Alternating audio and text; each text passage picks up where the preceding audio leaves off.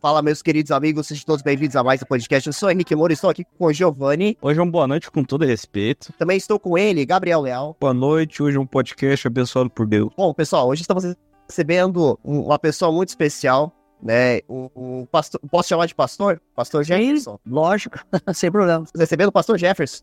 Então, legal, boa noite, pessoal. Boa noite, Henrique. Boa noite, Gabriel. Boa noite, Giovanni. Boa noite a todos que que estão aí nos vendo, ou que virão ver, né, irão assistir. Obrigado pelo convite, vai ser um prazer, uma alegria ter essa conversa, esse bate-papo e tenho certeza que vai somar na vida de todos nós. Eu me sinto privilegiado, honrado pelo convite e espero que eu atinja a expectativa de vocês aí. Legal. Para começar o nosso bate-papo, eu gostaria de perguntar para você, Jefferson, como é que você decidiu montar a igreja, a igreja, a igreja Ofir, né? Como é que você decidiu montar? Bom, deixa eu falar bem rapidinho para vocês. É, eu sou administrador, eu trabalho com sistemas, também trabalho com imóveis. Então a minha vida é, não era focada, digamos, no ministério, no pastoreio, né? Apesar de eu ser cristão desde os... Ser cristão não, mas eu ia para a igreja com meu pai desde os dois anos de idade. E aí aos meus 45 anos, hoje eu tenho 52, mas aos meus 45 anos eu senti vontade, pelo convite de um amigo meu, de fazer teologia. Eu fui fazer teologia no ITQ, Instituto de Teologia Quadrangular. E aí, quando eu estava no meu terceiro ano de, de teologia, eu frequentava já uma igreja, eu era pastor auxiliar lá. Aí o Espírito Santo começou a falar o meu coração de uma forma muito clara, muito insistente, em começar uma igreja em São José dos Pinhais. Nós, eu, nós éramos pastores numa igreja na época ali na Vila Auer. Então aí isso começou a acontecer, aí eu conversei com a pastora, a pastora Liliane, minha esposa, e aí nós começamos a sentir que Deus queria isso. Nós começássemos um trabalho. Começamos na, na, na sala da nossa casa, isso foi, nosso primeiro culto foi 1 de outubro de 2017, então agora, domingo passado, foi dia 1 de outubro de 2023, fizemos seis anos de igreja. Aí começamos na sala da nossa casa, nove adultos, dois duas crianças, e aí um culto atrás do outro, ficamos três meses lá em casa, aí não tinha mais lugar, Deus nos providenciou o primeiro lugar, alugamos, e aí ficamos três anos e meio nesse lugar, a igreja foi crescendo, foi se desenvolvendo, e aí Deus nos deu um segundo lugar, onde nós estamos hoje, aqui na rua Quirino Zagonel, 36, na Vila Braga, em São José dos Pinhais. Então, rapidamente, essa foi a história da igreja. Eu continuava trabalhando, vendendo os sistemas, vendendo os imóveis, tocando a, a, as, as, coisas, mas no paralelo a gente iniciou a Igreja Delfir. Bacana, é legal. É, é muito interessante isso, né? De ter que começar uma, uma, uma, uma nova igreja. Imagino que no começo, assim, é aquela coisa que você sempre fica com o pé atrás. Será que as pessoas vão participar? Será que as pessoas vão vir a, ao encontro? Como é que foi isso para você, assim? Tipo, no começo igual com esse pé atrás, assim, cara, vou fazer aqui em casa? O pessoal vai vir, vai comparecer? Olha, Henrique, foi muito desafiador nesse sentido. Você tocou num ponto bem importante, porque assim, eu fui muito resistente com Deus. Eu falei, não, eu já sou pastor auxiliar, já estou numa igreja instituída há muitos anos, tal. É, tá certo, tá tudo certo, né? A gente não precisa fazer isso. Mas aí Deus foi trabalhando na minha vida tal. E aí eu entendi que a gente deveria iniciar. Mas, é óbvio, eu confesso para vocês que no primeiro momento dá um frio na barriga se as pessoas vão vir né? Porque como é que eu comecei? Eu peguei a minha lista de WhatsApp dos meus amigos e mandei uma mensagem dizendo: Ó, oh, pessoal, vou começar a fazer um culto aqui em casa domingo, 1 de outubro de 2017. Se vocês quiserem vir, venham e aí vamos, né, vamos cultuar junto. Foi mais ou menos por aí, mandei acho que umas duas vezes, eh, no intervalo de uns 10 dias, e aí no domingo a gente preparou a sala, né, e abriu as portas e ficou esperando. E aqui foi engraçado que o pessoal começou a chegar, chega um, chega outro, e aí no final a gente estava em nove pessoas e dois adultos. Mas sempre foi um desafio, né, porque todo pastor é, quer que as pessoas venham para o seu culto, venham para sua reunião, é, afinal de contas, só existe igreja se tiver as pessoas. Então é sempre um desafio. Até hoje, depois de seis anos, continua sendo um desafio, porque a gente não quer ter as cadeiras vazias, a gente não quer ter o espaço desocupado. Pelo contrário, a gente quer sempre que as pessoas venham. Então isso é sempre um desafio, é sempre algo que está lá no coração do pastor. Com o tempo a gente vai ficando, digamos, menos ansioso, menos preocupado, mas é sempre uma, uma preocupação latente de que as pessoas venham, gostem e voltem. Acho que o segredo de toda a igreja, para todo pastor, se ele está indo no caminho certo ou não, é se as pessoas vêm para o seu culto e voltam. Né? Quando elas voltam, é sinal que gostaram. Se elas nunca mais aparecem, ou apenas vieram por curiosidade, ou talvez alguma coisa não agradou. E isso é sempre um desafio. Creio que todo pastor, é, talvez ele não diga, mas lá no fundo tem essa preocupação com o número de pessoas, ou quem vem à igreja ou não vem. E se não vem, não vem por quê, né? Sim, exatamente, porque eu acho que isso é, é uma questão que, assim, que é bem relevante. Eu vejo muitos líderes, assim, que quando eles veem a igreja vazia, você vê que a pessoa não fica... É... Eu falo isso porque, por exemplo, eu que sou católico, quando a gente faz ali, por exemplo, o texto dos homens e acaba não tendo muita aderência, as pessoas, a, tendência mesmo é que o próprio orador ali, às vezes ele faz uma cerimônia, às vezes mais rápida, ou ele, ele acaba, né, tipo, ele olha assim, pô, não veio tanta gente, até ele mesmo fala, ah, cadê o pessoal e tal, porque é uma preocupação mesmo, por que que não veio as pessoas, o que que aconteceu, por que que as pessoas estão em casa, né, então eu vejo que essa é uma preocupação mesmo de, não, pastor, de padre, é, de vários oradores aí. Mas, Gabriel e Giovanni, vocês gostariam de fazer uma pergunta? Cara, eu já de início, uma coisa que eu tava pensando aqui, igreja de Ofir, o que que, o que que significa Ofir? Boa pergunta, Giovanni. Deixa eu te falar, porque todas as pessoas me perguntam a mesma coisa. Falam, Jefferson, né, o pastor, por que esse nome? Então, é, esse nome veio antes de eu começar a igreja, especificamente, eu, eu era convidado para pregar em várias igrejas independente da denominação. Tinha uma reunião, as pessoas me convidavam para levar uma palavra. E aí eu resolvi fazer o seguinte, colocar uma página né, uh, no site e, e, o nome dessa página era Ministério de Ofir. Mas por que Ofir? Então, só para vocês se entenderem, deixa eu contextualizar um pouquinho. A região de Ofir era uma região da antiga África, da África da época bíblica, que hoje não se sabe mais aonde é essa região chamada Ofir, e de lá vinha o ouro mais puro da época, o ouro mais refinado, mais puro, que tinha o maior valor, vinha dessa região de Ofir. Então, hoje tem músicas, até tem uma música do Anderson Freire, que ele fala do ouro do Ofir, tem uma passagem de Isaías, que se refere ao ouro do Ofir, Salomão trazia ouro dessa região, e aí, o que, que nós pensamos? Eu pensei, depois a, a, os líderes que estavam comigo nesse início de trabalho pensaram: a gente não tinha um nome, precisava dar um nome para a igreja. Aí eu já tinha esse ministério chamado Ministério de Ofir. É, e por que Ofir? Né? Eu entendo que toda a igreja, independente da denominação, independente da denominação, toda a igreja cristã, ela quer oferecer o que existe de melhor. E o que existe de melhor? É a figura de Jesus Cristo, né? o nosso Salvador, o nosso Redentor. Então, toda a igreja cristã baseada na Bíblia quer oferecer isso, o sacrifício de Jesus pelos homens. Então, isso é o que tem de mais precioso. Daí a gente fez uma, uma a, atrelou. Bom, se o ouro do filho era o que tinha de mais precioso na época, e hoje o que nós podemos oferecer de mais precioso é o Evangelho de Cristo, então por que não pôr o nome de Ofir, a igreja de Ofir, que oferece o que tem de mais precioso?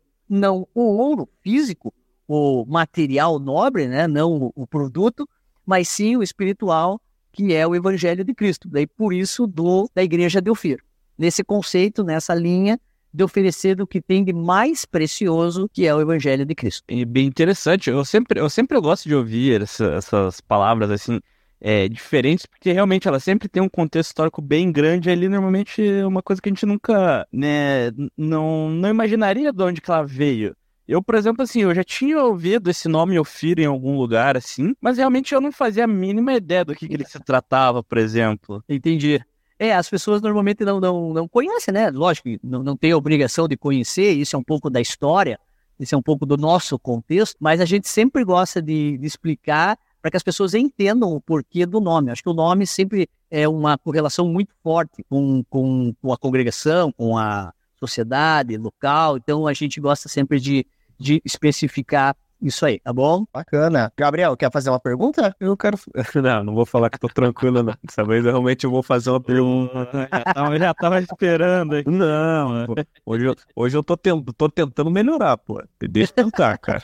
Tá certo. O... Não, primeiramente, boa noite pro pastor. Eu queria perguntar, Boa noite. foi um momento assim que você se encontrou com a sua fé, sabe? Assim, uma pergunta mais pessoal mesmo, mas um momento assim que você se encontrou, que você deveria, né? Tipo, mostrar pras pessoas o- a palavra de Jesus, transmitir o bem pras pessoas. Veja, Gabriel, boa pergunta. É, na verdade, assim, é, quando os meus pais começaram a frequentar a igreja, né, é, eles começaram a frequentar a Igreja Batista do Parolim, em Curitiba. Nós sempre moramos em São José, mas meu pai frequentava a Igreja do Parolim. Então, eu tinha dois anos nessa época. Então, né, não tinha, não sabia das coisas. Então, eu cresci né, dentro da igreja, já nesse contexto, igreja, ouvindo sobre Jesus, enfim, plano da salvação, né, qual era o objetivo né, de Jesus ter vindo, morrido pelas pessoas. Mas é, tem um ditado né, que diz que filho de peixe, peixinho é. Mas quando a gente fala de fé, quando a gente fala de convicção, quando a gente fala de salvação, isso não procede. Não é porque o meu pai era, digamos assim, convicto, tinha fé dele, salvo em Jesus Cristo, que eu ia ser. né? Isso é uma decisão pessoal, individual de cada um de nós. E aí o que, que aconteceu?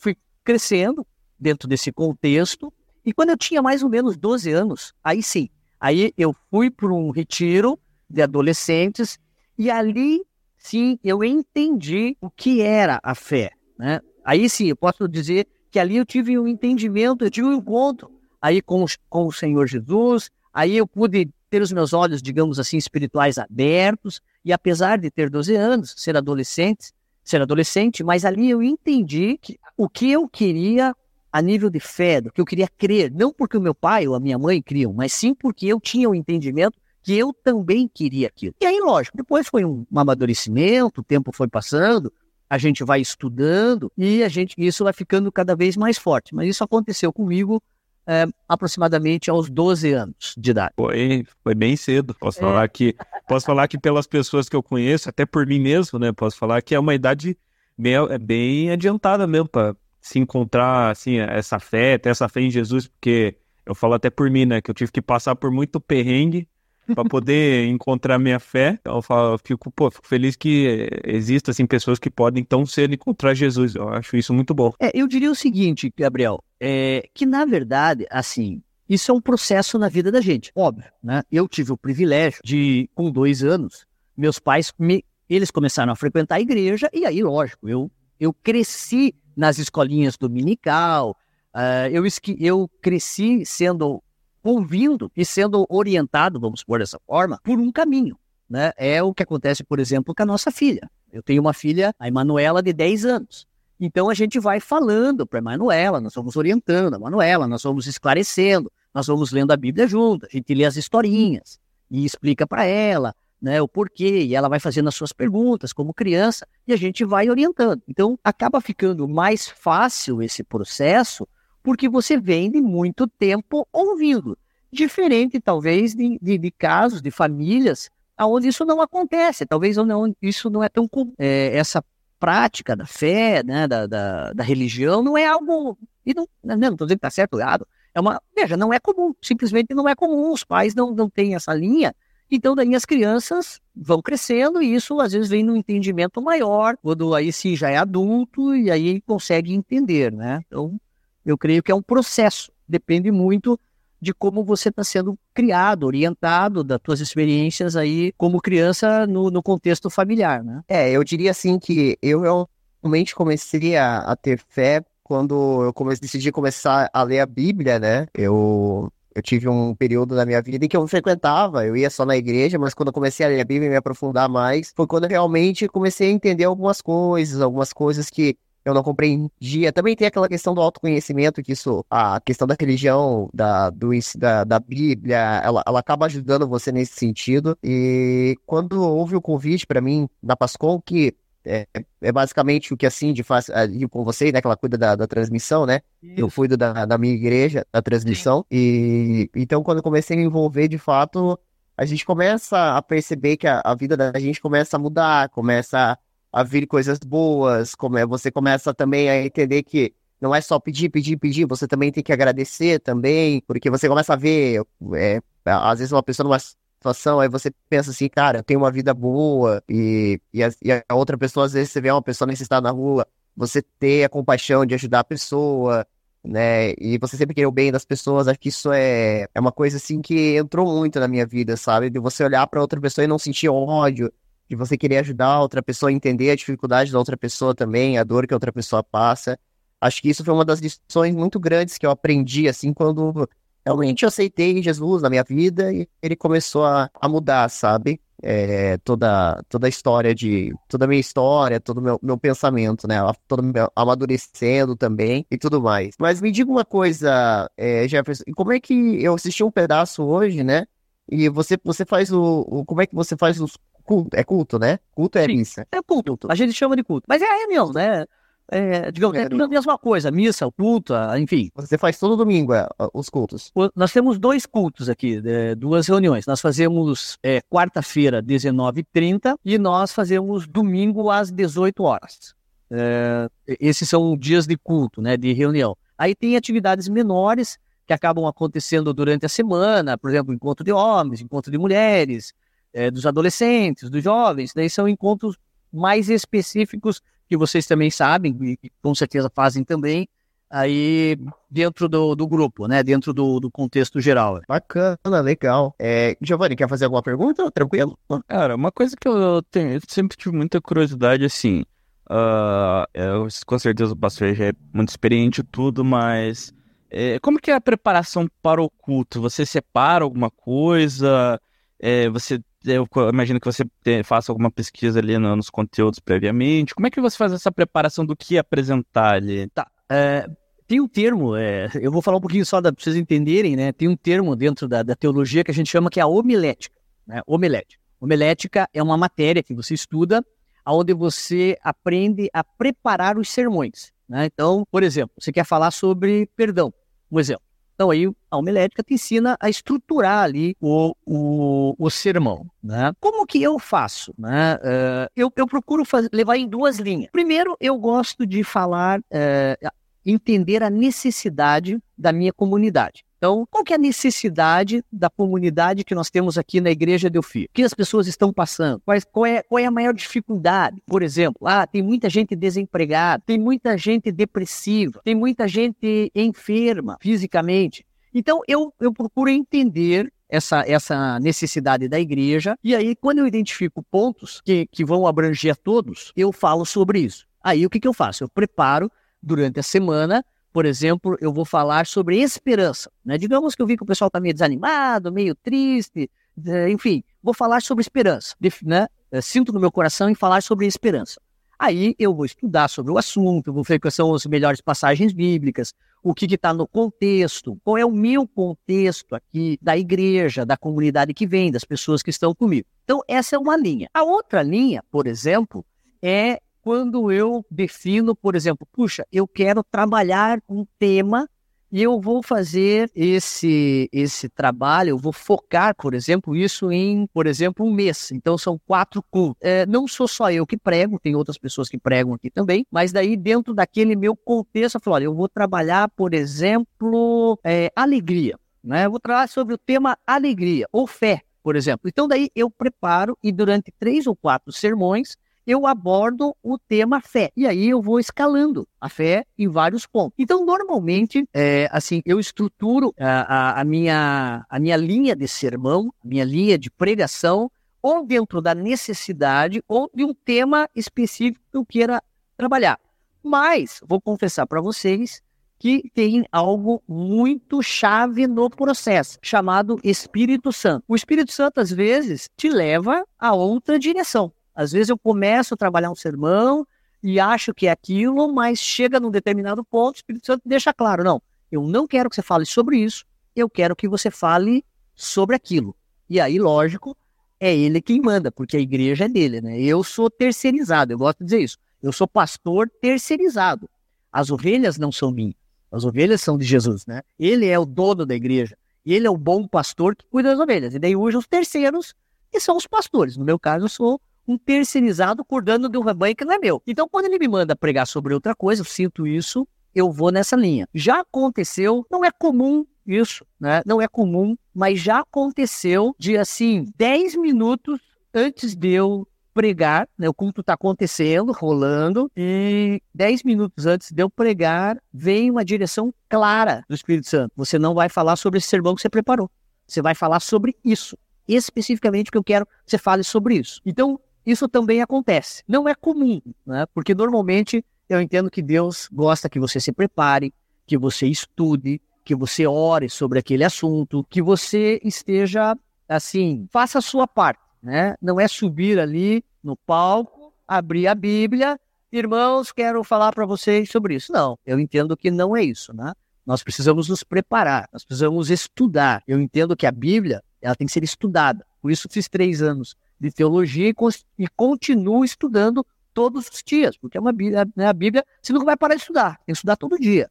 Os assuntos são novos, surgem coisas novas, e não dá para subir lá e falar bobagem. Então, eu gosto muito de preparar antes do sermão, mas já confesso para vocês, isso já aconteceu comigo, de ter preparado um sermão, tá com a homilética pronta, sermãozinho redondo, todo estruturado, e o Espírito Santo me levar a falar sobre um outro assunto, porque era a necessidade da igreja naquele momento. Então, só para vocês terem uma ideia, é mais ou menos essa linha da preparação dos sermões, né, do, ser, do sermão, ou daquilo que a gente trata aí tanto na quarta-feira como no domingo. Né? Lógico, não sou só eu. Tem outros, a minha esposa é pastora também, prega. Eu convido pastores amigos meus, que muitas vezes vêm trazer uma palavra também. Mas quando eu sou o pregador, é mais ou menos nessa linha que eu caminho. Entendi. É bem legal a gente ver isso aqui, porque normalmente a gente está na outra ponta, né, dessa situação.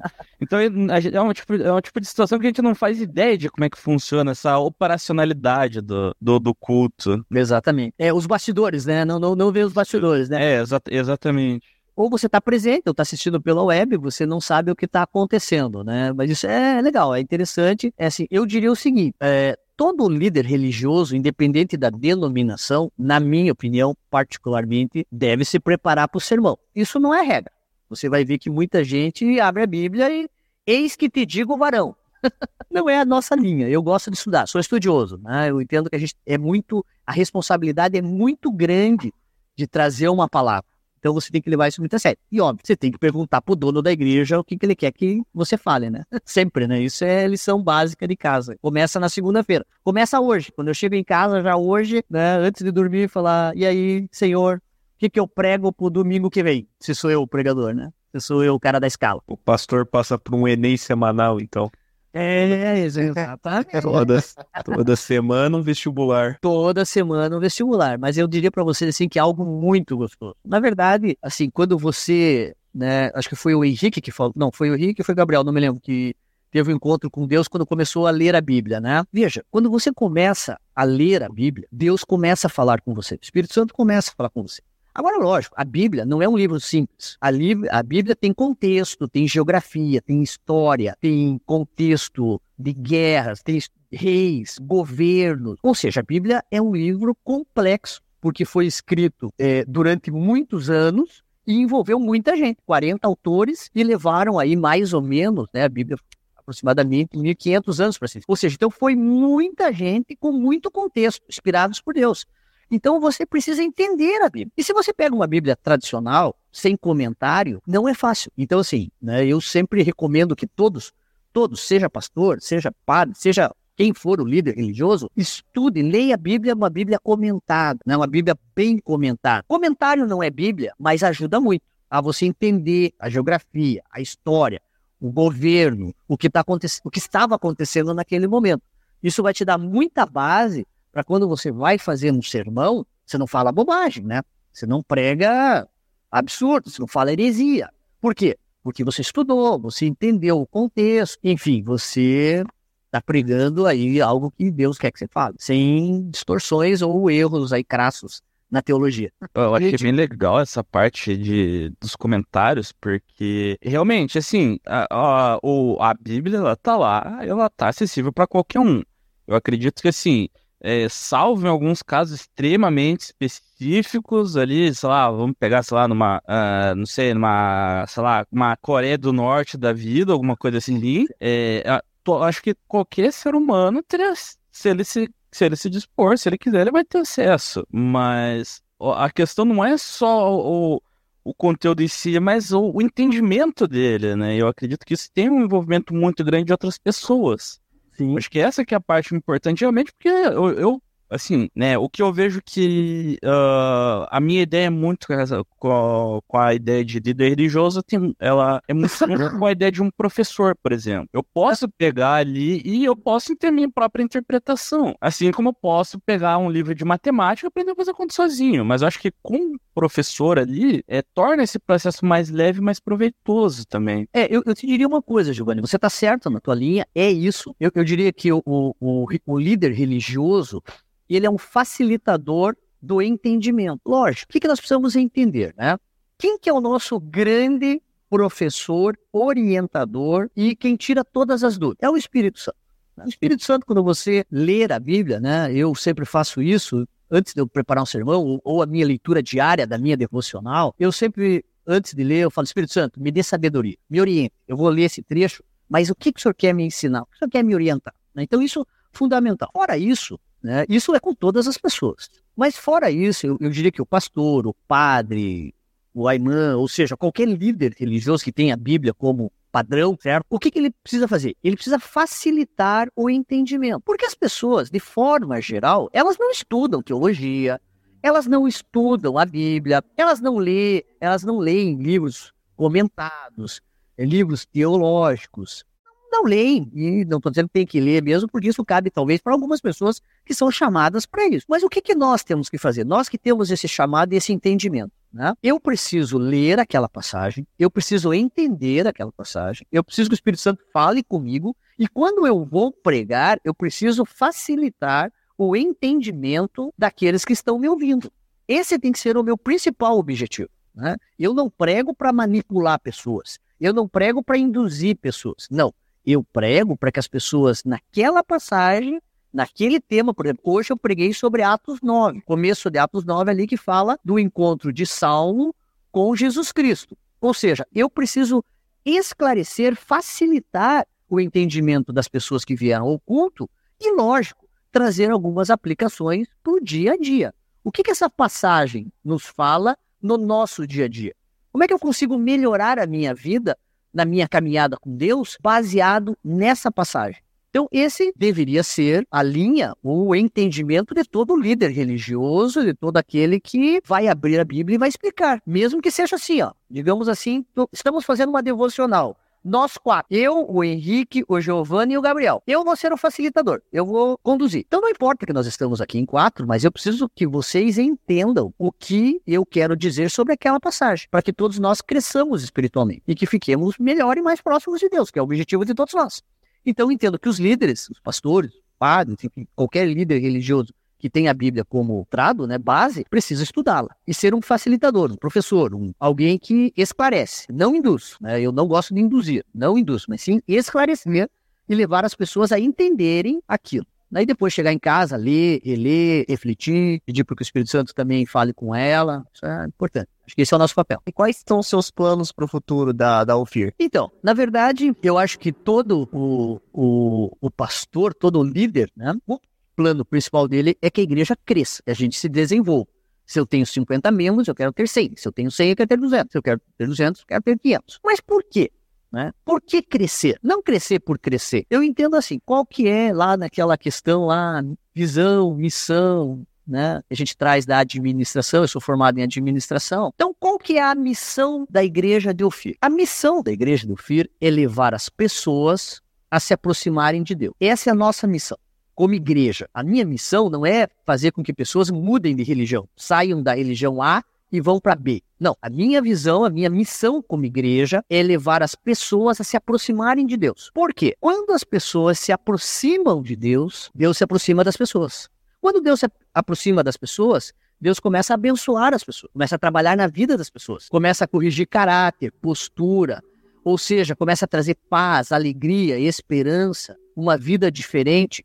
Por quê? Porque você está se aproximando de Deus. Então, essa é a nossa missão como igreja. Então, eu, como líder da igreja do Filho, eu quero que o maior número de pessoas se aproximem de Deus. E se for através da igreja do Filho, amém. Por exemplo, nós estamos aqui no bairro Braga, né? Então, eu, meu objetivo é que todos os meus vizinhos, toda a minha circunvi circunvizinhança aqui tem a oportunidade, quem sabe, de assistir um culto conosco e entender que elas podem se aproximar de Deus também através da Igreja do Filho. Mas existem muitas outras igrejas, né? A Igreja Católica, outras denominações, que eu creio que todos nós, independentes da placa, se evangélicos, se católicos, ou enfim, uma outra linha, é, queremos que as pessoas se aproximem de Deus. O segredo é esse. Então, o meu objetivo para a Igreja do FIR é que ela possa levar o maior número de pessoas a se aproximarem de Deus. Por quê? Quem faz o milagre, quem dá vida, quem dá qualidade, quem dá esperança, quem dá paz, quem dá alegria é Deus, não somos nós. Então, quando as pessoas se aproximam de Deus, vão desfrutar de tudo isso. Então, esse é a nossa meta, esse é o nosso objetivo também aqui para São José dos Pinhais, para o Paraná, para o Brasil, para o mundo. Por isso que a gente está online fazendo os nossos cultos. A gente sabe que tem gente em tudo que é canto aí conectado assistindo os nossos cultos. E isso para nós é uma alegria, né? levar pessoas a se aproximarem de Deus. Eu falo bastante, hein? Se você me deixar, eu vou falando. Então, vocês vão me cortando, hein? Se eu falar muito, você vai me cortando, porque pastor fala. Eu falo, eu sou vendedor, eu sou vendedor, eu tenho empresa, eu falo mesmo. Então, se você me deixar, eu falo. e, e, me diga uma coisa, como é, você consegue conciliar bem o tempo do seu trabalho com a sua família, com a igreja? Você consegue conciliar bem esse tempo? Henrique, isso é uma isso é uma missão difícil, no seguinte sentido, né? Quando a gente tem uma igreja, quando você está à frente do... Eu não tenho uma igreja, né? Eu estou à frente de uma igreja, porque a igreja não é minha, né? Eu sempre corrijo as pessoas. Ah, você, você tem igreja? Não, é pastor da igreja, não. Eu, sou, eu estou lá por enquanto, pastor, mas a igreja não é minha. A gente lida com gente, nós lidamos com pessoas. E lidar com pessoas é um grande desafio. Né? As pessoas têm uma variedade enorme de situações. E isso demanda tempo, demanda tempo. As pessoas precisam ser aconselhadas. As pessoas querem muitas vezes ou ser ouvidas. Elas não querem que eu faça nada. O máximo que eu faço às vezes é orar no final da reunião. No final do aconselhamento eu oro com ele. Mas elas querem ser ouvidas, elas querem falar, elas querem pôr para fora. Às vezes são pessoas solitárias. E tudo isso demanda tempo. Aí tem a parte administrativa da igreja. Aí tem os projetos futuros. Aí tem toda a visibilidade que você tem que dar para a igreja em vários sentidos. Então isso demanda tempo. Mas não adianta, a Bíblia fala isso, e eu gosto dessa palavra. Eu ganhar o mundo inteiro para Cristo e perder a minha família. Ou seja, eu não ter tempo para minha esposa e para minha filha, que é a minha prioridade, fora né, servir a Deus, a minha prioridade é a minha família em segundo plano. Ou seja, então eu preciso assim ter muito equilíbrio para que o meu tempo todo não seja consumido pela igreja, pelo trabalho, eu tenho duas empresas que eu toco e pela minha família. Por quê? Porque se eu não der tempo para minha esposa de qualidade, tempo para minha filha, se a gente não for uma família que saia para ir no shopping, que saia para atividades, que vá para a praia, enfim, que tem a nossa vida social, eu não sou um bom líder. Porque o bom líder, ele é líder em primeiro lugar dentro da sua casa. O bom pastor, né, um pastor que seja bom, ele é primeiro tem que ser bom pastor dentro da sua casa. Porque senão não adianta. Eu vou ser bom para todo mundo e não vou ser para minha família. Então eu tenho que, assim, é, é, é uma linha tênue a questão do tempo, mas assim, né, tem que dividir entre a família, entre as empresas que eu tenho, que eu toco, entre a igreja e outras demandas que ainda surgem nessa caminhada. Mas a gente tenta fazer o melhor possível, com equilíbrio, né? com equilíbrio. Acho que a palavra é equilíbrio. Você tem que ter equilíbrio, senão você se perde no processo. É, eu percebo muito, eu que agora estou né, também dentro da passada da comunicação, percebo que é uma questão assim que é, a, a igreja, sempre que você vai, vai cada vez mais vai se doando, cada vez mais eles, né, você vai abrindo portas e é claro, às vezes você tem que abrir mão de algumas atividades suas, às vezes, ah, uma sexta-feira à noite você podia estar em casa vendo um filme e aí você vai estar lá na igreja. Então eu vejo assim que é, muitas vezes tem que abrir mão de algumas coisas, eu vejo assim, de algumas atividades que você poderia estar fazendo, mas é para um bem maior, né? É para um bem de, por exemplo, eu no meu caso são as transmissões, de estar tá mostrando, é, evangelizando e fazendo bem para uma pessoa que está na internet lá vagando, às vezes encontrou um link no YouTube e aí acaba assistindo uma missa, uh, sendo tocada por uma palavra. Então acho que isso torna assim um motor muito grande para mim nessa nessa caminhada, né, nessa nessa questão de estar tá se doando, né, pela para Deus e é muito bom isso. Eu acho que é uma é uma questão que mudou minha vida, mudou minha perspectiva, né? Eu confesso que eu sempre tive uma resistência muito forte, porque quando era mais novo tentei fazer parte do grupo de jovens, uhum. não, não, não foi muito minha praia, né? E, mas a parte da comunicação, a parte que realmente eu sou apaixonado. E o juntar essas duas coisas, acho que foi bem, bem prazeroso para mim, assim. Uma coisa bem legal, né? É, eu gostei bastante né, de estar tá juntando ali a parte do audiovisual, né, acho que Deus me abençoou dessa, dessa forma. Mas, Gabriel, quer fazer alguma pergunta, tranquilo? Tem mais uma pergunta aí, Giovanni, chupa. É, cara, na real, eu queria saber hoje em dia quais são as dificuldades mesmo de como passar essa fé para as pessoas, sabe? Tipo, a palavra de Deus, porque, cara, com a internet hoje em dia eu penso que é complicado. Que antigamente não se tinha tanto acesso, né? As pessoas iam, iam à igreja, iam ao culto. Mas hoje em dia, com tanta coisa aí pra piazada poder ver, ou até os mais velhos, pô, tá ficando realmente complicado, né? Tá, você tem que competir aí com um TikTok da vida, né? Cê, as pessoas não tentam mais achar Jesus, né? Querem mais uma dancinha, na real, né? Então, eu penso que é complicado. Veja, Gabriel, é, eu acho que essa é uma grande dificuldade. Essa pergunta é boa, muito boa nesse sentido. É, o que, que eu percebo? Né? Não que eu seja o dono da verdade nesse aspecto e nenhum outro, mas eu penso assim: é, as pessoas, muitas vezes, elas querem os benefícios de Deus, elas querem os milagres de Deus, elas querem tudo aquilo que Deus tem de bom para oferecer, mas elas não querem o compromisso com Deus, entendeu? Então, por exemplo, né, deixa eu dar um exemplo que eu gosto de dar exemplo fica mais fácil de esclarecer. O cara tá desempregado, entendeu? O cara tá desempregado, tá passando um perrengue, aí ele se aproxima da igreja, ele vem para a igreja, vem para missa. E aí naquele período, ele vem, ele não falta, ele tá comprometido ali. Aí Deus faz um milagre na vida dele, dá um emprego, abre a porta de emprego para ele. Aí ele começa a trabalhar, começa a ter os recursos. O que, que você acha que esse cara vai fazer? Some da igreja. Por quê? Porque ele queria só o benefício, ele não queria o compromisso. Então, quando, quando você me pergunta qual é a maior dificuldade de, de levar as pessoas a servirem a Deus, é o compromisso. As pessoas não querem o compromisso. Puxa, eu não quero para quem tem a sua, o seu encontro de manhã, ah, eu não quero levantar cedo porque eu trabalho a semana inteira, eu quero dormir. Aí à noite, não, eu não quero ir à noite porque veja, eu, meu time joga no final de semana, começa o jogo às quatro horas da tarde, eu quero ir no jogo, aí não dá tempo de ir no culto ou na missa. É, veja, não, pastor, minha vida é corrida. Aí olha o que acontece. O cara, Deus abençoa ele financeiramente. Aí ele compra uma casa na praia.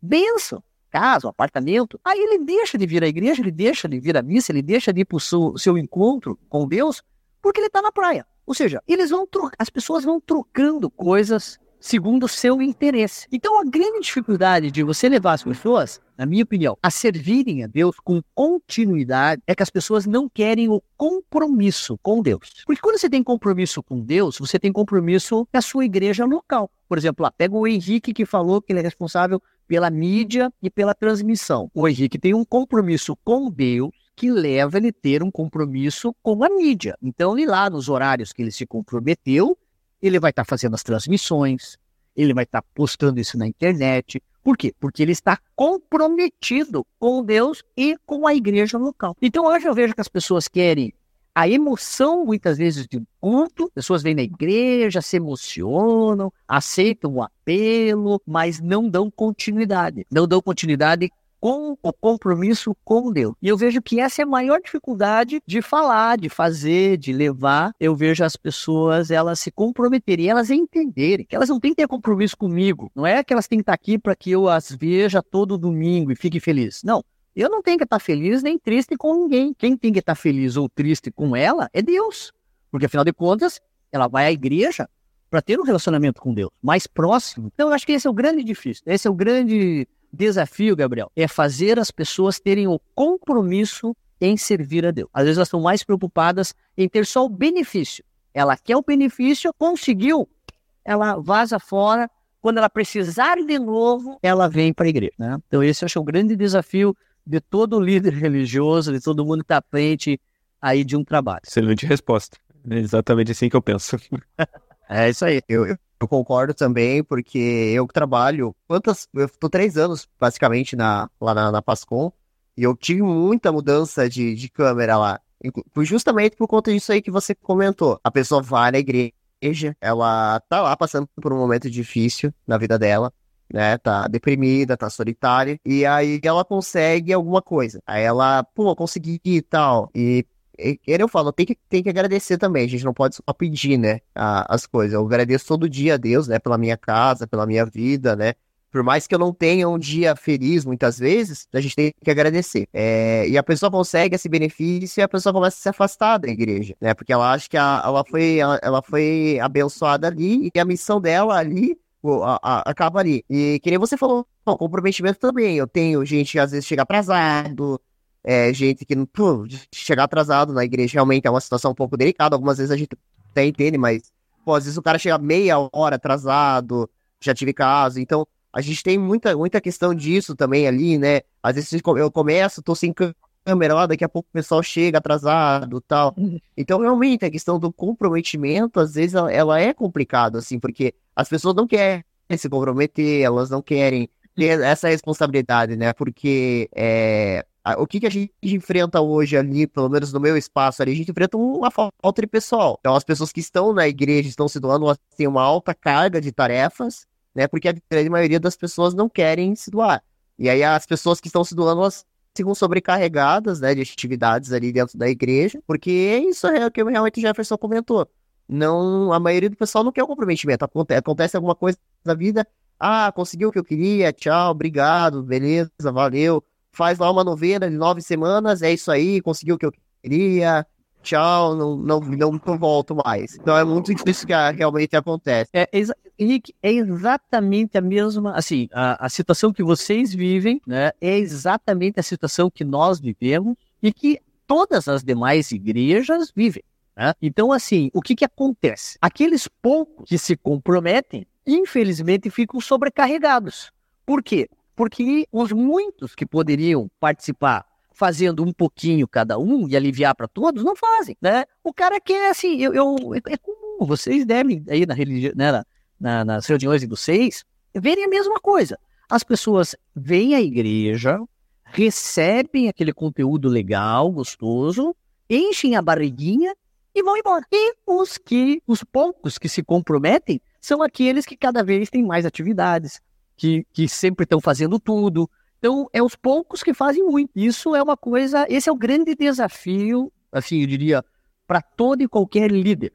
Você, Henrique, lá na, na mídia, né, onde você está, o teu desafio é ter gente que se comprometa com você, que cumpra escala, que chegue no horário, enfim, que te ajude. É, acontece com todos nós, né? Eu tenho o mesmo desafio aqui na igreja, ou seja, na parte dos músicos, na parte de quem canta, na, na parte de quem está fazendo a transmissão, da parte de quem fica na recepção, o Ministério Infantil, que precisa dos professores. Então, é esse é o ser humano, é a dificuldade do ser humano de entender que quando ele é voluntário, quando ele participa, por mais que seja, puxa, uma vez por mês eu fico. Beleza, pastor? Beleza. Ó, uma vez por mês eu fico na mídia. Uma vez por mês eu fico na recepção. Ok, eu vou contar com ele naquela escala e vai aliviar para quem está sempre lá. Então, eh, eu digo assim, que quando as pessoas entendem isso, elas também estão servindo ainda melhor a Deus. Porque nós temos que entender o seguinte, as igrejas não são nós, as igrejas são sempre de Deus, do Senhor. E quem trabalha, trabalha para o Senhor. Todos nós somos voluntários, né? Você é voluntário, eu sou voluntário, nós somos voluntários. E quem entende isso, se voluntaria, faz com amor, não por obrigação. O cara que faz por obrigação, chega aqui de cara fechada, chega Fala, amigo, obrigado, joia, não precisa vir mais. Porque a motivação está totalmente errada. Mas, né, então tem que fazer com alegria, porque não está fazendo para homens, está fazendo para aquele que está lá em cima. E é ele que vai recompensar. A recompensa é sempre dele, nunca nossa líderes. Sim, sim, é exatamente isso, né? Eu, eu passo por muita situação dessa a, ali também comigo, né? E, claro, eu, eu, eu geralmente eu costumo ser bem assim, maleável, sabe? Eu tenho outro rapaz que faz a mesma situação a minha, que ele é mais assim, ele é mais duro com o pessoal, né? Eu sou mais maleável. Não, eu sou bem tranquilo, assim, porque eu, eu falo assim, é por mais que seja um trabalho voluntário, você fala, ó, trabalho voluntário, mas vocês têm que. É um trabalho voluntário, mas é um trabalho. A gente é um trabalho, né? Então você tem que se comprometer, né? E. Então eu sou. Mas eu sou assim, eu sou bem tranquilo nesse sentido, né? Então eu. eu claro, eu cobro também, né? Quando eu tô ali, ah. Vai, é que no nosso caso, acho que no caso de vocês ali, pelo que eu entendi, vocês têm uma câmera fixa, né? Ali.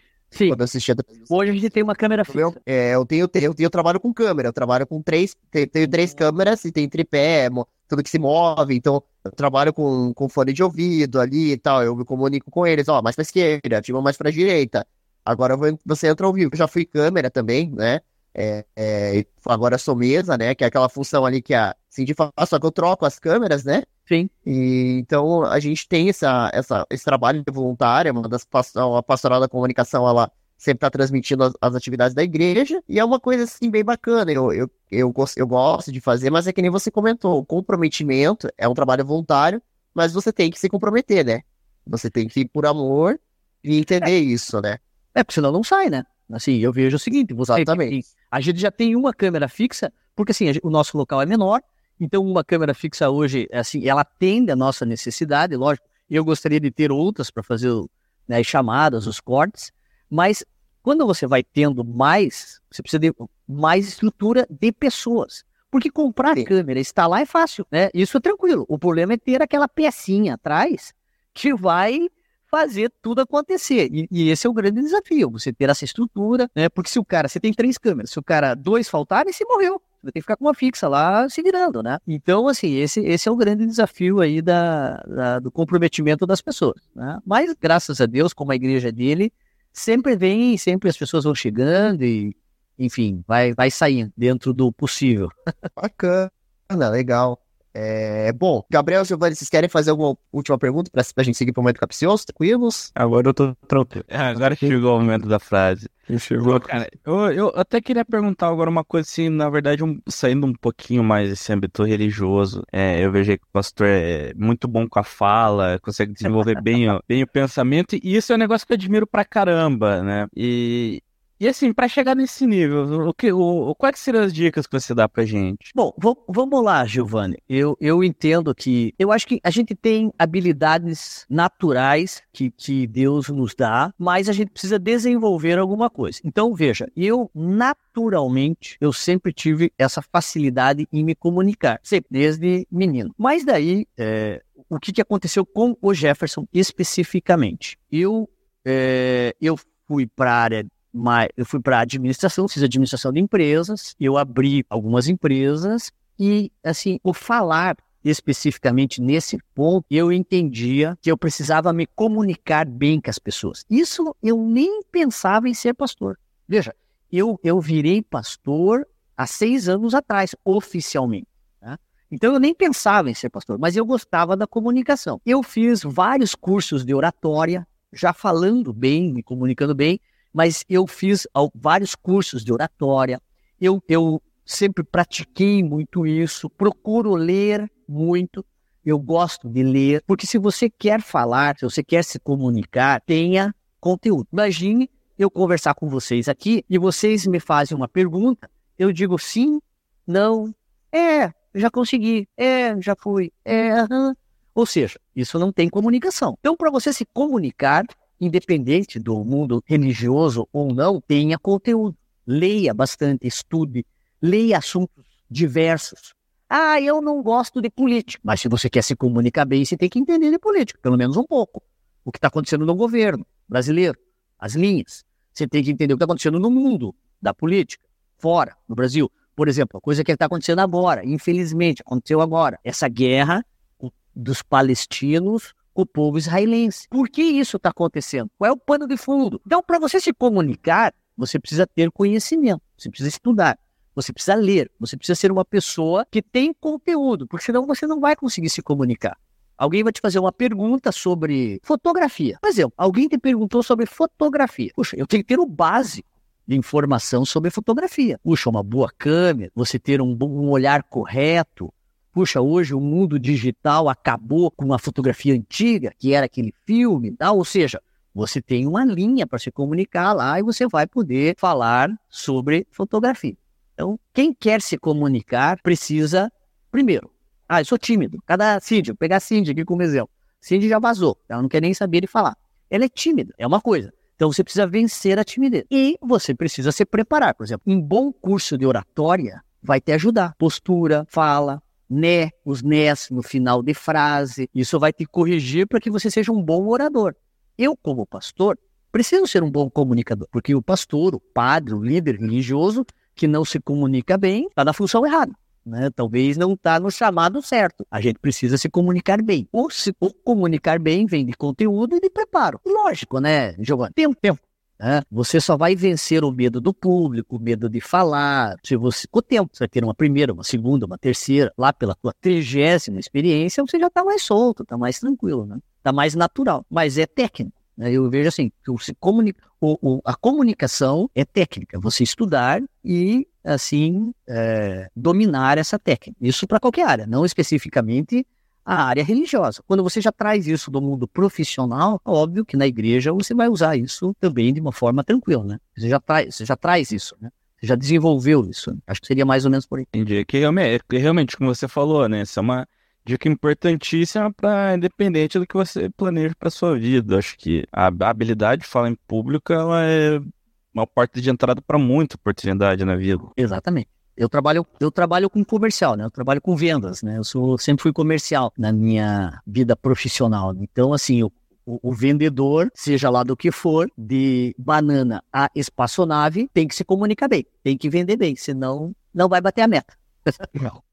Exatamente. E a gente, como, como né, é, podcaster, assim dizendo, que é o termo que, que define a gente, a gente também melhorou muito a questão da comunicação, porque a gente entrevista diversos convidados de diversas áreas. Por exemplo, hoje a gente está aqui com você, amanhã a gente tem uma, amanhã a gente vai participar como convidado no podcast Juliano. Na quinta-feira a gente entrevista um comediante de stand-up. É um papo outra bem coisa. totalmente diferente. É outra coisa. É outra, é outro. É, o legal do podcast é que cada bate-papo é diferente do outro, né? Ele segue para uma linha, às vezes, mais tranquila, às vezes um papo mais sério, aquele papo mais fechado, de mais questionário, às vezes um papo mais sossegado, aquele papo de amigo, aquele, aquela resenha de bar, que é mais tranquilo. Então, essa questão de se comunicar é muito importante. Pra gente, a gente, a gente, na primeira vez que a gente entrevistava os convidados, a gente também não sabia ali por onde seguir. Agora a gente, a gente tem todo um sistema que a gente, né, uma, a gente já tem mais de 100 episódios, então a gente se entrosou bem já, né, de entrevistar o convidado. A gente sabe como proceder, por exemplo, se vier. A gente teve um caso de um menino do rap, uma vez que veio aqui, e o menino falava sim, não, sim, não. Né? O Giovanni lembra. A gente não conseguia extrair informação do menino. Ele literalmente ele estava nervoso no dia. E talvez, talvez ninguém perguntou para ele. E aí a gente teve que dar um, um verbation ali para tentar fazer com que o negócio durasse pelo mínimo ali uma hora, uma hora e pouquinho. e foi levando, e foi levando, e foi trocando ideia, e foi trocando ideia, e assim foi indo.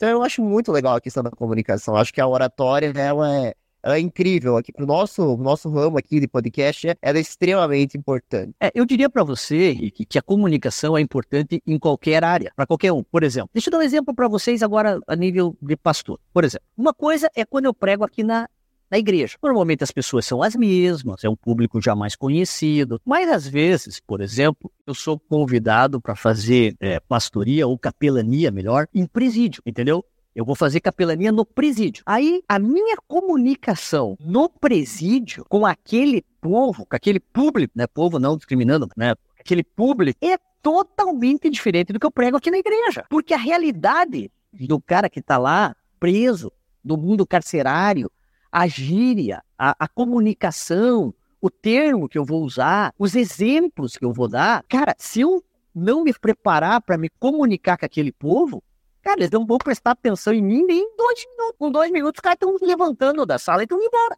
Por quê? Porque eu sou um comunicador que não estou conseguindo me comunicar com eles. Outro exemplo. Por exemplo, eu vou fazer capelania na UTI. Eu chego na UTI para fazer uma capelania. Às vezes, o doente, ele, ele tá entubado, ele tá, às vezes, até inconsciente mas está lá o familiar, está lá o acompanhante, está lá o pai, está lá a mãe, está lá a mulher, está lá o filho. Eu preciso me comunicar com aquela pessoa numa outra linguagem, porque ele está num momento de dor, de desespero, ele não sabe se o cara vai morrer ou não.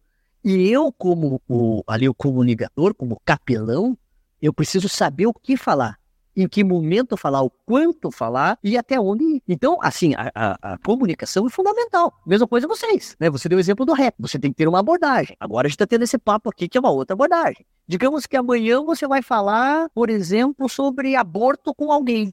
Pô, outro assunto, né? É uma outra abordagem. E vocês têm que ter aí esse jogo de cintura na comunicação para que seja um papo gostoso e interessante. Né? Então isso é fundamental, Chave. Exatamente, exatamente, né? Mas acho que os piores são os coaches para comunicar conversar, né? é que eles são, eles, eles, eles, se acham muito bons, né? É, é, eu não sei se tem os, né, provavelmente tem os coaches da, da, tem lá os coaches da religião também que, que a gente tem que ver nos cursos também lá, é. mas assim, a gente, nos cursos de, de mil reais lá, fique é. milionário, eu vou ensinar você o caminho, né? Mas assim, A gente brinca aqui, mas os- o- tem cada, cada papo a gente tem que ter um jogo de cintura, realmente. É, de- veja, dentro do, do mundo da fé, né, assim, isso deixa a gente triste, né, porque tem os mercenários da fé, né, e aí essa galera que gosta do dinheiro e usa a religião para isso, essa, essa galera é complicada, essa galera é complicada, e eles são bons de comunicação, isso é verdade. A gente aprende com eles. Você não pode comprar o produto deles, mas que você aprende, porque eles são bons de comunicação, viu? Os caras são. É. eles são bons. Isso é verdade. E, bom, acho que a gente pode seguir agora pro momento capcioso, então. Vamos lá, vamos a ele. vamos a ele. Ah, Henrique, pergunta. Não, não, pode fazer a vinheta. Você acha? Ca- Cadê a vinheta, pô? Cadê a vinheta, pô? Pera aí, pô. tá foda. Momento capicioso. Bom, seja bem-vindo ao momento capcioso, Jefferson. E, bom, eu trouxe questionamento já para outras pessoas, mas eu gostaria de saber a tua opinião. Como é que você vê hoje a questão dos jovens dentro da, da, da, da igreja? Você acha que a juventude ela está seguindo uma linha mais ligada à igreja? Ou você acha que os jovens cada vez mais estão se afastando da igreja? Cara, boa, essa pergunta é boa. Não é capciosa, é tranquilo. Veja, o jovem tem uma característica. O jovem ele é muito intenso. O jovem ele é muito intenso. Então, por exemplo, quando o jovem vem para a igreja, cara, ele vem naquela pegada, ele vem naquela força. Se você falar assim, cara, vamos passar uma semana dentro da igreja orando, tocando, lendo, nós vamos passar aqui a pão e água, nós vamos dormir no chão. Cara, o cara vem, não, pastor, estamos dentro e vamos, e vamos que vamos, pá, pá, pá, coisa linda. E aí, cara, é aquela bênção, né? Juventude, pô, vem com aquela garra, com aquela pegada. Qual que é o problema? Que a mesma pegada que ele chega é a mesma pegada que ele vai embora, entendeu? Que a mesma velocidade que ele chega, entra, cai pra dentro e vamos, vamos lá e começa a fazer de tudo. Nossa, se olha esse cara, você fala, nossa, esse cara aí vai arrebentar, esse cara vai ser um, sei lá, né? Esse cara vai fazer muito estrago positivamente, levando pessoas para Deus. Daqui a pouco, esse mesmo cara já te abandonou, já foi pra rave, já foi pra balada, já tá cheirando, já tá fumando. Você olha pro cara e fala, cara, cadê você? Não, pastor, tô numa outra vibe, minha vida mudou e daqui a pouco ele tava sem namorada, ele arranja namorada, daí a namorada que é culpada, ele já larga daquela, pega a outra e, cara, e assim vai. Mas, vamos lá, o jovem é benção. Eu amo os meus jovens, mas a gente tem que cuidar desses caras. A gente tem que olhar com binóculo, lupa gigante em cima dos jovens. Eles têm muito potencial, entram com muita força, muita pegada, mas tem um apelo muito forte lá fora. Cara, é os amigos, cara, vamos falar a verdade, é a balada, é a droga, é o curtir. E aí vocês sabem que rola de tudo. Quem é o público para isso? Os jovens. Então, assim, da mesma forma que a gente quer puxar esses caras para dentro e querem fazer esses caras cada vez mais vibrar no servir a Deus e levar outros jovens a servir a Deus, tem uma força fortíssima lá fora que arrasta, que convida, que é sedutora. Então, assim, os jovens são bênção demais, mas você precisa ter muita atenção. É, o que, que eu diria? É equilíbrio. O jovem precisa você olhar para ele com equilíbrio. Você não pode achar que, né? Se você deixar ele meio solto, ele foge. No sentido de que tem muita coisa que quer tirá-lo de Deus. E, e para a gente mantê-lo, precisa ter assim, muita sabedoria, equilíbrio e sempre não estar nos extremos. Eu vejo assim, os jovens, eles tendem a estar nos extremos. Ou ele está muito aqui, ou ele está muito lá. É o extremo. Porque é característica da idade, do, do- dos hormônios, da, da curtição, de tudo que está. Isso não é diferente na igreja, né? Às vezes ele quer viver a igreja, o relacionamento com Deus no extremo. Só que o relacionamento com Deus não é sempre o extremo, é um processo. Você começa e vai melhorando, vai caminhando, vai aprendendo, vai amadurecendo. Quando você vai para o extremo direto, de cara, normalmente você tem uma decepção. Normalmente você tem um momento frustrante e aí faz com que o jovem vá para o outro lado rapidamente. Com a mesma velocidade que ele foi para você, ele vai para outro lado. Então, é benção, é muito legal. Nós temos os jovens aqui que nos ajudam, que estão participando com a gente, que estão aí no processo, mas tem que ter bastante atenção. É um público que requer muito cuidado, muita atenção. Equilíbrio. Eu digo o seguinte: jovens, equilíbrio. Né? Sempre. Esse eu acho que é o grande desafio de toda a liderança. Mas tem muito potencial, lógico. Sim, muito potencial. Já, enga- Então, uma outra pergunta aqui que me surgiu uma, uma dúvida, é que você comentou sobre essa questão, né, que a, da mesma intensidade, por exemplo, que o jovem vai na igreja, com a intensidade ele sai, né, ele vai fazer as outras coisas. Para você, assim, na tua visão, essa, essa, essa questão do jovem, você acha que também tem, por exemplo, o poder do mal ali também interfere, puxa ele para esse lado errado, no seu, na sua visão? Ah, sim, né, agora entrando nesse mundo espiritual, né? Assim como nós estamos tendo esse bate-papo aqui, eu entendo o seguinte, que esse bate-papo é para que leve pessoas a, de alguma forma, se aproximarem de Deus, seja jovens, meia idade, enfim, né? Uh, existe um mundo espiritual que leva, né, para o outro lado e tem uma influência, uma carga grande, né? Nós aí nós precisamos teríamos que entrar um pouco nessa questão de anjos, demônios, tal, que é o mundo espiritual, mas assim como a gente, né, quer puxar essas pessoas para servirem a Deus, existe um lado espiritual, e sim, lógico, tem aqueles que não creem, acham que tudo isso não existe, mas existe sim o lado espiritual, existe os demônios, Satanás e seus demônios que agem. Eu não sou aquele pastor que joga tudo nas costas do diabo. Não gosto disso, porque o ser humano se folga. Ele faz um monte de coisa errada. Ele diz, não, foi o diabo que me tentou, o diabo que isso, o diabo aquilo. Não, isso não é verdade. O cara fez porque quis. Mas existe uma influência grande, existe uma carga espiritual gigante. Por isso, a gente sempre tem que estar tá tentando trazer não só os jovens, mas todas as pessoas para estarem próximas de Deus, para que elas estejam protegidas, estejam de um, embaixo de um guarda-chuva espiritual do bem, que é o guarda-chuva de Deus. Quando essas pessoas começam a sair desse guarda-chuva, tem um outro guarda-chuva prontinho esperando ele entrar embaixo que é o guarda-chuva do outro lado. E isso acontece, isso é o mundo espiritual. Isso é assim, desde que Adão e Eva tiveram lá a experiência né, de sair por desobediência do, né, do paraíso, lá onde eles estavam, do jardim do Éden, e aí começou uma batalha é, que o ser humano enfrenta, né? Ou serve a Deus ou não serve a Deus. Não existe muro, né? Quem está no muro não está servindo a Deus. Então isso é uma coisa que a gente tem que entender. É o mundo espiritual mesmo. Isso é uma questão de fé, de entendimento, mas ele existe e é forte, faz pressão. É, eu tenho essa mesma visão que a sua, assim, é que muitas vezes as pessoas, ah, é tal, é força do mal, mas às vezes a pessoa faz realmente porque, porque quer. E eu vejo assim que, eu pelo menos vejo assim, as pessoas às vezes acabam não indo pro lado de Deus, que eu acho que o lado de Deus, assim, assim é, é, você pode até discordar um pouco da minha visão, mas eu acho que o caminho, por exemplo, do caminho do mal, geralmente ele acaba se tornando mais fácil de entrar, claro, mas depois mais difícil de sair, com certeza, né? E o caminho de Deus é um caminho mais, digamos assim, solitário. Porque, como, como eu comentei, a gente tem diversas vezes que você vai, você tem que abrir mão de muitas coisas, você acaba abrindo mão de algumas atividades ali, e é por isso que às vezes as pessoas acabam, ou acabam ficando em cima de um muro, né? E aí vem aquela questão assim que é aquela, aquela visão que tem Deus um lado, e Satanás do outro, e Satanás tá tranquilo. Aí pergunta, ah, por que, que você tá tranquilo, Satanás? Ah, porque ele tá em cima do muro. Porque ele não foi pro lado de Deus, ele tá em cima do muro. Então. O muro é meu, né? Questão, assim. Satanás falou, é meu, meu, então tá tranquilo. O muro é meu, então tá tranquilo. Exatamente, o muro é meu, então eu tô tranquilo. Então tem toda essa questão, assim, eu vejo que. Que eu vejo isso, né? Que as pessoas, que nem você falou, tem a questão do comprometimento. Ninguém quer, o cara pensa assim, pô, tem que ir lá, tem que acordar cedo. Pô, mas é no domingo pô, eu não quero ir não, trabalho todo dia cedo e tal. Então tem toda essa questão, assim, eu vejo que, que é, é, é, um, é um caminho mais, é um caminho, assim, que tem, é, é como se diz, você mesmo falou, no, é no tempo de Deus, né, não é nosso tempo. A gente é muito intenso, a gente quer resposta rápida, muitas vezes, e não é dessa forma que, que as coisas acontecem. E eu aprendi isso também no começo, pô, mas por que, que as coisas não acontecem? Assim, pô, tô orando, orando, orando, orando e não acontece nada. Mas não é, às vezes você fora, mas às vezes é a vontade de Deus, eu pelo menos penso dessa forma, né?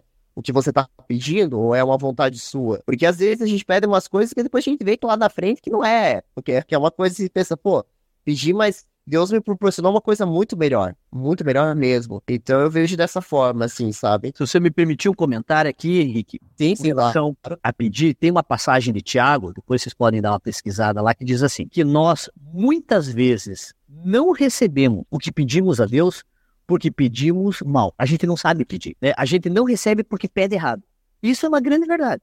Né? A gente pede porque a gente quer atender a nossa necessidade, o meu desejo, as minhas prioridades. Então, assim, é, o, o, servir a Deus, eu vejo que é racional. A gente não serve a Deus por emoção. Lógico, você, às vezes você está participando, por exemplo, de uma missa, puxa, daquela solenidade, o padre trouxe uma palavra super legal, teve os cânticos. Óbvio que isso mexe com a sua emoção, mas eu não sirvo a Deus por emoção. Eu sirvo a Deus por razão. Né? O servir a Deus é racional. Eu quero servir. Eu entendo que devo fazê-lo. Então, às vezes, as pessoas elas são só motivadas pela emoção. A cada culto tem que ter um show. O cara se emocionar. Se ele for num culto, foi um culto meio simples, como hoje. Chovendo, nosso culto é às 18. Cara, quando deu 18 e 10, derramou um mundo de água muita gente não veio. E daí foi um culto tranquilo, com menos pessoas e tal. E talvez quem estava aqui, ah, mas não foi aquele culto que eu me emocionei. Mas o culto não é só emocional, ele é racional. A missa não é só emocional, é racional. Eu sirvo a Deus por razão. Né? E as pessoas, muitas vezes, né, elas cometem coisas que uh, elas querem jogar nas costas de alguém. Né? E é fácil de não, foi o Satanás que me tentou. Eu não sei se todos aqui são casados, né? Ou seja, é, eu creio que nesse mundo, né, você está andando na rua lá e você vê uma mulher lá, né, é, o que vai vir à sua mente quando você vê aquela mulher, né, pode vir muitas coisas, mas você pode desenvolver ou não, aí a culpa é tua, não é do diabo. É tua, né? Você que vai pensar e vai desenvolver, vai fantasiar e sei lá mais o que você vai fazer. É uma decisão racional. Então, o servir a Deus também é racional. Eu preciso servir a Deus não só pela razão, pela emoção, Lógico, é gostoso numa cerimônia, às vezes num culto. Puxa, você sentiu toda aquela emoção, joia, amém, 10. Mas não é só isso. Eu sirvo a Deus pela razão, é racional. Meu compromisso com Deus é racional e não só emocional. Bom, gente, antes de a gente encerrar, Gabriel Giovanni gostaria de fazer uma última pergunta. Pô, pior. Agora eu que falo que eu tô tranquilo. É, um jeitinho tranquilo para você. Bom, é, Jefferson, gostaria de agradecer a tua presença aqui. Foi muito importante, foi um papo muito legal. É, eu acho que eu aprendi bastante coisa e para mim aqui fez todo sentido para refletir bastante aqui durante o que você comentou. Eu acho que tem bastante lição aqui que hoje foi bem bacana de, de escutar, você comentar e tudo mais. E eu também queria agradecer a Cindy. É, eu até convidei já a Cindy para participar do nosso podcast, né? Inclusive, a gente troca bastante informação, né? Porque como a gente faz a, a mesma função ali, né? Na, na, a gente troca bastante informação sobre essa questão do audiovisual, né? Bem, bem interessante. E, né, a Cindy é uma pessoa bem bacana. Acho que ela fez a ponte para conversar contigo. E não sei se ela te contou como, como que eu decidi chamar você, como você só chegou a mencionar isso. Não li, assim, ela me falou que vocês são amigos, né? Assim, mas ela não, não, não especificamente por, assim, assim, pelo que que te atraiu que você me convidou? então, eu, na verdade, na verdade, tava, tava querendo, tava, a gente tá querendo dar umas inovadas lá na nossa pastoral, né? Porque a gente tem um, um sistema de funcionar, a gente faz pelo VMix, né? Que é um programa esse programa que é RPC, faz jornais, uhum, tudo. Uhum, uhum. E ela falou sobre um programa que vocês utilizam aí, né? Um programa. Agora eu fugi o nome do programa. Rodrigues. Ah, como? E... Rodrigues.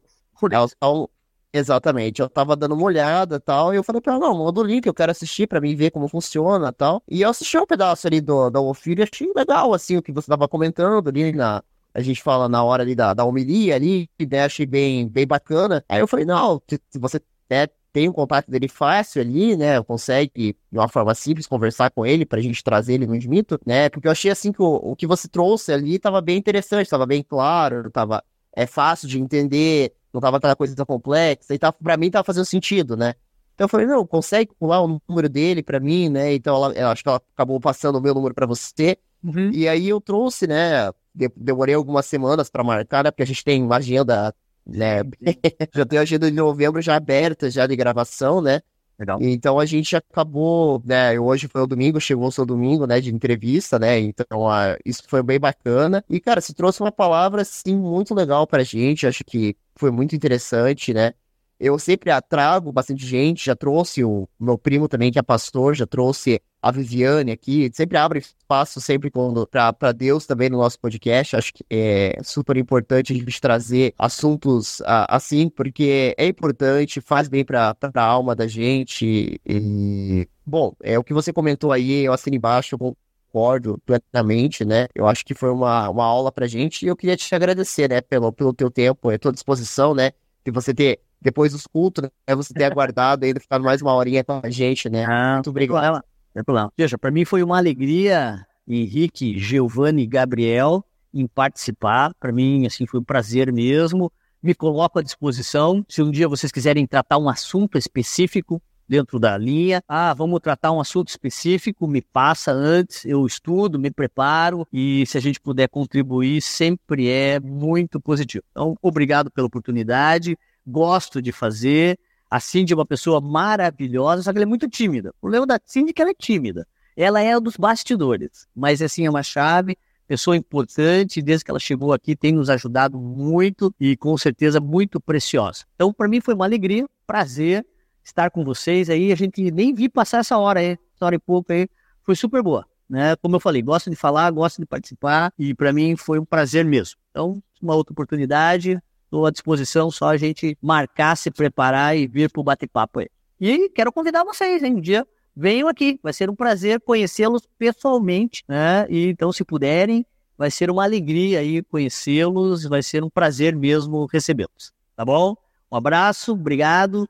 Deus os abençoe grandemente. Continuem aí com Gimito. Tenho certeza que é uma porta. É, tenho certeza que Deus colocou isso no coração de vocês e que vocês continuem fazendo, se dedicando. Eu sei que vocês também investem tempo, né? Mas amém por isso. Que Deus os abençoe, que Deus os recompense e que muitas pessoas se aproximem de Deus, não de placa. O que muda a vida das pessoas não são as placas. O que muda a vida das pessoas é se aproximarem de Deus. E vocês estão fazendo um trabalho muito bacana nesse sentido, abrindo uma comunicação, abrindo oportunidades para as pessoas falarem e outras ouvirem. Então, que Deus os abençoe, parabéns pela iniciativa, espero que vocês cresçam, tenham milhares aí de visualizações e atinjam os objetivos e os sonhos de vocês, tá bom? Muito, muito obrigado. É, muito obrigado de coração mesmo. E tenho certeza que Deus vai, vai abençoar a gente. Nosso próximo convidado Amanhã nós temos a nossa gravação com o Juliano, né? Amanhã a gente vai participar como convidado em um podcast de estúdio ao vivo amanhã. Preparado, Giovanni?